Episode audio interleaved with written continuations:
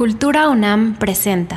I have a dream that all men are created equal. Ante la violencia, resistencia. Ante la impunidad, resistencia. Ante lo inhumano, resistencia. La resistencia comienza con la palabra. Por eso debemos hablar. ¿Cuánto tiempo va a pasar para que pueda mejorar? Todos somos víctimas de un estado confiscado con un gobierno involucrado en las ganancias del narco. Es una nación podrida con la población herida. Por la dignidad humana. Un podcast del Centro Cultural Universitario Tlatelolco. I have a dream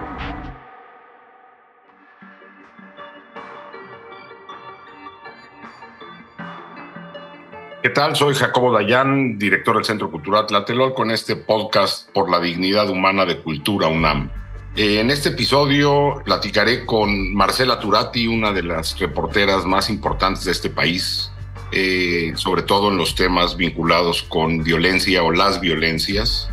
Y esta charla rondará alrededor de una, un libro recientemente publicado por Marcela con título San Fernando, Última Parada, Viaje al crimen autorizado en Tamaulipas.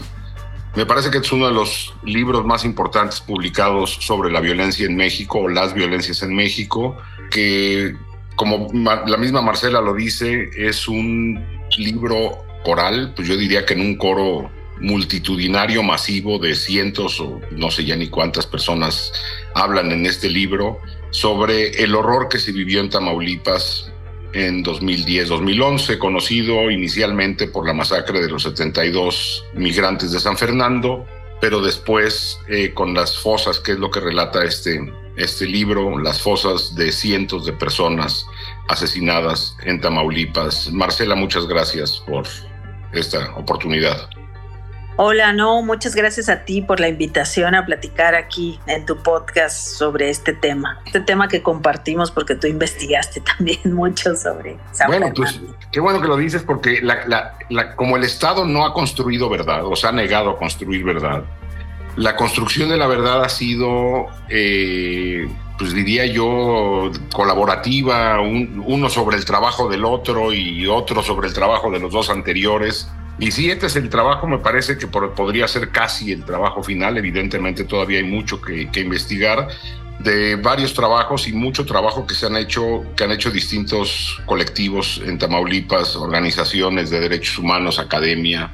Pues de qué va, de qué va el libro, eh, Marcela. Tú relatas que un buen día, eh, estando chambeando en proceso, fuiste a reportear lo que ocurría en Tamaulipas. ¿Qué, ¿Con qué te topaste? Sí, eh, bueno, cuando estaba eso en abril de 2011 y me invitaron, eh, bueno, me mandaron de la revista Proceso a la ciudad de Matamoros porque se acaban de descubrir las fosas de San Fernando, ahí estaban llevando los cuerpos. Eh, bueno, y lo primero fue darme cuenta, era en ese entonces una, pues la mayor fosa que había o el mayor número de fosas, ¿no? Se, de, eh, se, sacaron hasta 196 cadáveres. Esos son los oficiales, los que sí fueron contados, ¿no? Eh, y ahí, mientras veía a la gente, a mucha gente llegada de todo el país, pues para ver si sus familiares desaparecidos estaban en estas fosas, pues me llamó la atención que había gente, eso, que no era solo de Tamaulipas, cosa rara porque generalmente en las fosas hay gentes locales, ¿no? Entonces llegaba gente de todo el país, ahí nos enteramos pues de que habían durante varias semanas había eh, cada camión que pasaba por San Fernando, que había salido desde Michoacán o desde el Bajío, pues había sido detenido por los Zetas y bajaban de su interior pues a, a hombres jóvenes que les parecían sospechosos, en alguna todos los hombres, y los camiones se seguían y a las terminales de Matamoros o de Reynosa llegaban los camiones pues con algunas mujeres, algún viejito, un niño, pero eh, se quedaban muchas maletas sin reclamar, llegaban autobuses, pero las maletas. Bueno, esa fue lo primero y ya se rumoraba desde ahí pues que habían sido muy, que los cadáveres venían muy torturados, ¿no? Que, que había habido mucha crueldad en sus muertes. Y después, y ahí mismo me toca ver cuando llega un tráiler, suben, eh, supe después, 120 cuerpos y se los traen a Ciudad de México. Y ahí empieza eh, la desaparición de esos cuerpos, ¿no? Por parte de las autoridades. Entonces, así empieza esta historia, que seguí obsesivamente 12 años. 12 años de trabajo y bueno, buena parte del objetivo de ese trabajo es desvelar la verdad y tratar de encontrar una racionalidad del horror, en Marcela. Eh, ¿Hay alguna racionalidad, hay alguna lógica detrás del horror o simplemente eh, estamos ante lo que las autoridades llaman se están matando entre ellos? Pues eso, al principio como que querían decir, o siempre recordamos, eh, al principio siempre decían eso, y en esta fosa pues era diferente. Bueno, ya había pasado en San Fernando la masacre de los 72, que eso también era como en el mismo sitio. Trataban de decir, bueno, se mataron entre ellos, pero eran tantos y pues unos viajeros en autobuses, eso ya no se podía decir. Sin embargo, como que no nos explicaron bien ni qué les pasó. El gobierno entonces trató de decir que eran, eh, habían sido tres, cuatro camiones en un fin de semana que habían sido detenidos pero las evidencias, los cuerpos mostraban otra cosa, ¿no? Había de muchas temporalidades, había mucha gente buscando a sus familiares, a pesar de esa exhumación, pues no eran suficientes, no eran completos, eh, todavía falta mucha gente. Se habla de que hay 500 a 600 personas ahí enterradas y pues el gobierno no pudo, no sé, no pudo echarles la culpa. Sin embargo, lo que sí hizo fue, pues no sé, tratar de inmediato de silenciar a los medios, de sacar los cuerpos de la, de la vía pública, ¿no? Como siempre intentan, y luego ocultarlos y que ya no se hablará de eso, ¿no? Y creo que sí funcionó porque casi nadie se acuerda de ese episodio. Todo el mundo se acuerda, sí, de la masacre de los 72, pero cuando hablamos de San Fernando, la gente no relaciona, o no sé, o sea, como que ya no fue tan noticia, porque venía Semana Santa y hubo todo un operativo para ocultar todo. Eh, entonces, pues ahí quedó, nos presentaron algunos Zetas como detenidos, como si ya fuera el fin de la historia, pero pues la tragedia siguió y sigue hasta ahora, todavía 12 años después, hay consecuencias de los hechos, de los actos que se cometieron esas fechas. Bueno, lo que uno, uno eh, descubre al leer tu, libro es esta lógica de, eh, eh, del, crimen organizado actuando junto con agentes del Estado para asesinar personas, entre comillas, posiblemente vinculadas con otros grupos criminales, cuando evidentemente se trataba de gente sin vínculo alguno, pero la sospecha de que venían de Michoacán, que venían del Bajío, que venían de, de Centroamérica, eh, en esta brutalidad de los Zetas los hacía eh, reaccionar de esta forma y asesinar a cualquier persona que podría eh, estar llegando a la región como refuerzo para sus opositores, en este caso el cártel del Golfo. pero la, forma de actuar no puede ser aislada porque también había gente detenida y asesinada de propio Tamaulipas. La gente, los testimonios de los pobladores de San Fernando también relatan de desapariciones y ejecuciones pues, prácticamente en vía pública a pobladores de Tamaulipas, Marcela. Sí, esa también fue de las de mis primeros hallazgos, ¿no? Como que y ahora pienso, o sea, nos quedamos siempre con la noticia de hay una fosa, cuáles son los cuerpos y, y no pensamos casi nunca en que si hay una fosa tiene que haber una población sometida o silenciada, que en esos lugares pueden ser sitios de exterminio y la gente está viviendo bajo una dictadura del terror. Ahora, llama la atención que siguen operando los poderes, el presidente municipal, el ministerio público. La gente habla de que por ahí había una base del ejército, está la Policía Federal, cada tanto se relata mucho, la Marina, pues parecería, o sea, como parecería que dejan actuar a los grupos criminales, o sea, que ahí está, que los verdaderos poderes, pues son estos grupos, pero hay eh, se autoriza estos crímenes, ¿no? Ni protege nadie a la población, ni protegen a los viajeros. Entonces, oye, pues pasaba muchas veces, como nadie, y seguimos sin tener alertas o mecanismos de no hay que pasar por tal carretera, que se cierre en cierto momento, que ciertos municipios se avise que son intransitables. O sea, México siempre se opone, pues no sé, a que se le haga como mala fama por el tema de la violencia, pero el costo es este, el costo es el, el del ocultamiento, es pues seguían y seguían saliendo autobuses de esas zonas o, con Centroamérica, personas centroamericanas, con jóvenes de Michoacán, de todos lados, y aunque paraban y les bajaban gente, también las compañías de autobuses no pararon las corridas y nadie se hace responsable, ¿no?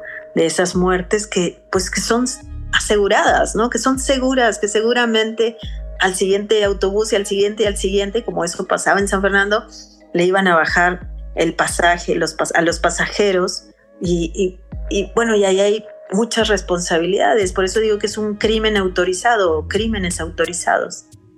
Y, después viene el otro crimen que es el ocultamiento de los hechos, evidentemente la impunidad de tener algunos operadores, pero nunca la red completa, nunca los vínculos con la clase política. Entonces hay el, un crimen autorizado y después un segundo crimen pues, eh, orquestado para el ocultamiento de la verdad y la justicia. En otros espacios te he escuchado hablar y yo afirmo que este tipo de ejercicios son eh, un ejemplo de lo que podría entregar una comisión de la verdad en México.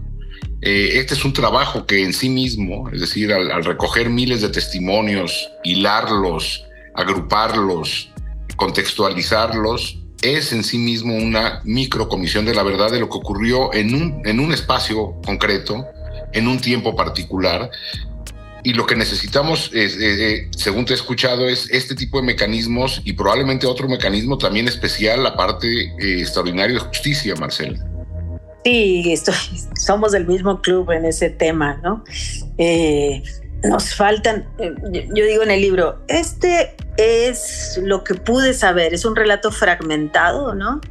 Con muchos testimonios desde mucha gente que estuvo, que vio, que fue testigo, que sobrevivió, eh, aunque la mayoría son sobrevivientes, ¿no?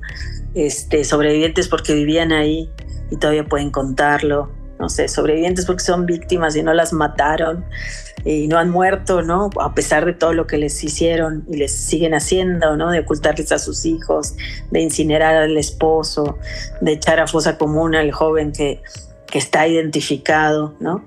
Eh, entonces, sí, yo soy una, eh, yo creo fervientemente, bueno, que el periodismo tiene, es una comisión de la verdad antes decía en tiempo real, pero no se puede, ahora son 12 años como de seguir y que deberíamos de hacer una comisión de la verdad en serio para casos emblemáticos como este, que no solo afectan a mexicanos, sino que ese punto, ah, o sea, hay reclutamiento forzado, hay desapariciones sistemáticas, masivas, hay ejecuciones extrajudiciales, lo mismo, la gente habla de fosas del ejército, de fosas de la marina, hay además pues de los, lo de los Zetas, pero todas este suma de injusticias, de que no solo se inventan como siempre desde las procuradurías una, una verdad histórica para cerrar y no solo presentan a cualquier halconcito, a cualquier persona que dicen que trabajaba para las Zetas como los responsables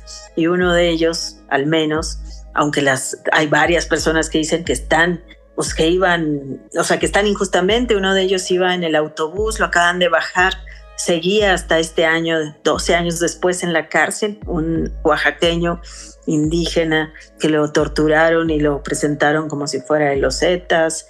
Y además esta política de ocultamiento, donde se cometen crímenes desde las fiscalías, siempre por un tema político de ocultamiento, porque les piden y hay, eh, hay una obsesión y hay este, un interés muy importante y se le pone mucho empeño a ocultar, ¿no? Entonces sí, eh, creo que necesitamos investigar todo tipo de, o sea, los funcionarios públicos no, no solo tienen que estar en la cárcel los que se dicen los Zetas, hay redes, hay empresarios, hay políticos, pero además todos estos funcionarios que participan en la operación de desaparecer a los desaparecidos, ¿no? A los cuerpos no identificados y no regresarlos y desaparecer evidencias. Entonces aquí debería haber mucha gente, no sé, que, que, sea investigada, que pague y también eh, no hay nadie sentenciado hasta ahora por ninguna de estos homicidios, ninguna de estas masacres, no hay nadie y mucho menos hay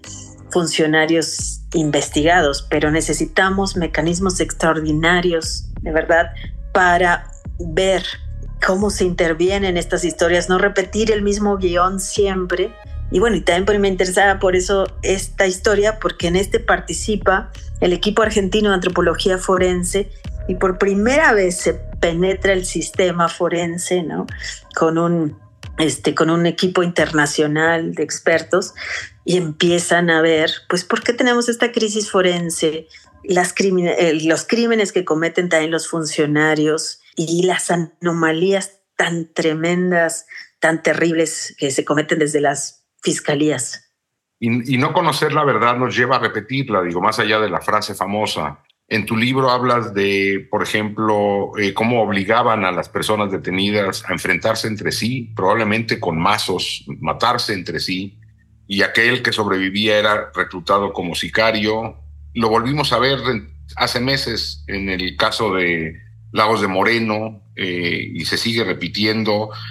También hablas de personas encontradas en fosas con identificación en la bolsa y en lugar de ir a entregar el cuerpo a los familiares, volverlo a enterrar. Lo mismo que ocurrió años después, por ejemplo, en las fosas de Tetelcingo en Morelos y en tantos más que, no nos, que, probablemente no conozcamos, o fenómenos como el que vimos en Poza Rica, que también es demencial, de cuerpos eh, segmentados, que también lo hemos visto en muchos otros lugares. Es decir, parece que estamos repitiendo y repitiendo y repitiendo a partir de el negar el diagnóstico y ocultar el diagnóstico. Eh, eh, partiendo de, ello, pues no sé, te preguntaría, Marcela, esto que, relatas es Tamaulipas 2010 y ahí quedó o, estas realidades siguen estando presentes en el México de hoy? Sí, esa es la tristeza, pero también por eso pienso que es importante el libro, ¿no? Porque, pues porque esto se repite y se repite. Yo también el día que me lo entregaron fue el día que leímos lo de Lagos de Moreno. Cuando vi dije, bueno, pero ¿por qué? O sea, por pasar una carretera, por pasar un territorio que tiene dueño y la crueldad eh, o el posible reclutamiento.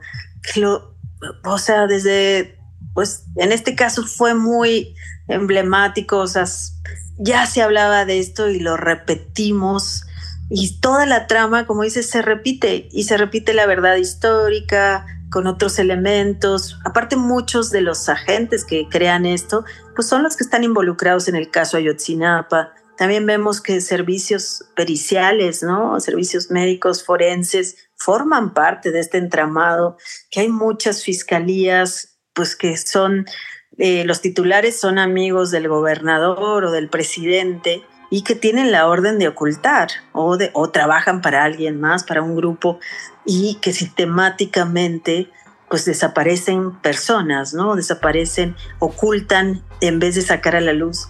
Y pues eso que dices de no, parecería que no hemos aprendido, ni siquiera tenemos los mecanismos para la identificación, lo que se necesitaba, ¿no? Lo que se pedía desde 2010 de bases de datos genéticas, eh, luego los registros de cuerpos no identificados, tantas cosas que les tocaba y que sexenio con sexenio las siguen heredando al siguiente y solo los cuerpos no identificados se siguen acumulando. Hay una tragedia humanitaria, ¿no? De, desaparición de personas. Se repite y, no sé, y como tú pones siempre en tus tweets, ¿no? Mientras no se investigue, no se desmantele, no se haga nada, pues vamos a leer o a ver esto ad nauseam, ¿no? Hasta el infinito. Y, así estamos, parece una espiral. Y lo que vemos es que cuando hay asistencia internacional como la del GIEI o en este caso el equipo argentino de antropología forense, y aunque tenemos sobrediagnosticado el país y qué falta y por dónde, eh, y qué se tendría que cambiar y cómo y que la justicia pues debe ser intervenida, tiene que operar, que no es que no es funcional. México se envuelve en una, o sea, nos envolvemos en una bandera patriótica para expulsar a los expertos, para echarle tierra a la ONU, que no se meta, o la Comisión Interamericana, o el equipo argentino. Se abren expedientes de investigación a quienes investigan, se les calumnia como si fuera un acto antipatriótico decir esto, pues que es más que evidente, ¿no?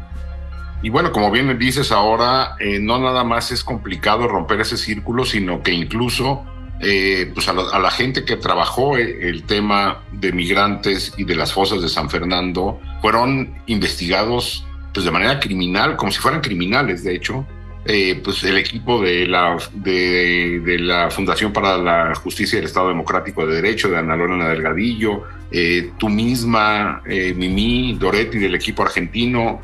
¿Qué ocurrió en, esa investigación que nos, también nos enteramos años después que ustedes estaban siendo investigadas por crimen organizado?